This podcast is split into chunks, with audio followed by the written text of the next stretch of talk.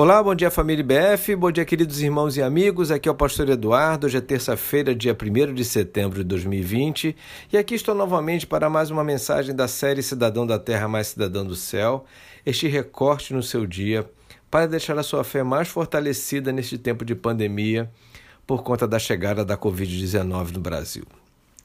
Como fiz ontem, quero ler um trecho do capítulo 4 da segunda carta aos Coríntios, que corresponde aos versos 6 a 9, que diz assim: Pois Deus que disse: Das trevas resplandeça a luz, ele mesmo brilhou em nossos corações para iluminação do conhecimento da glória de Deus na face de Cristo. Mas temos esse tesouro em vasos de barro, para mostrar que este poder que a tudo excede provém de Deus e não de nós. De todos os lados, somos pressionados, mas não desanimados. Ficamos perplexos, mas não desesperados. Somos perseguidos, mas não abandonados, abatidos, mas não destruídos.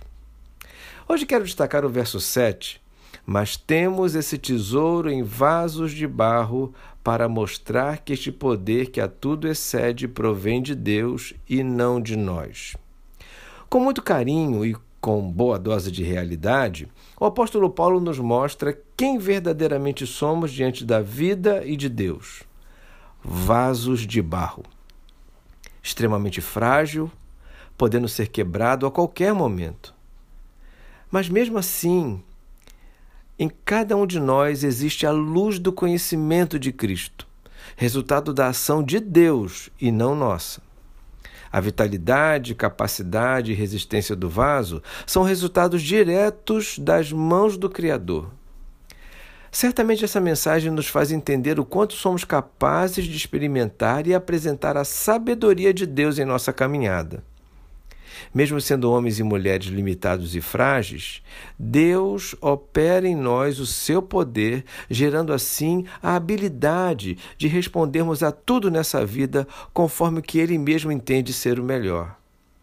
A grande questão é que ainda existem muitas pessoas que não querem ser vaso de barro.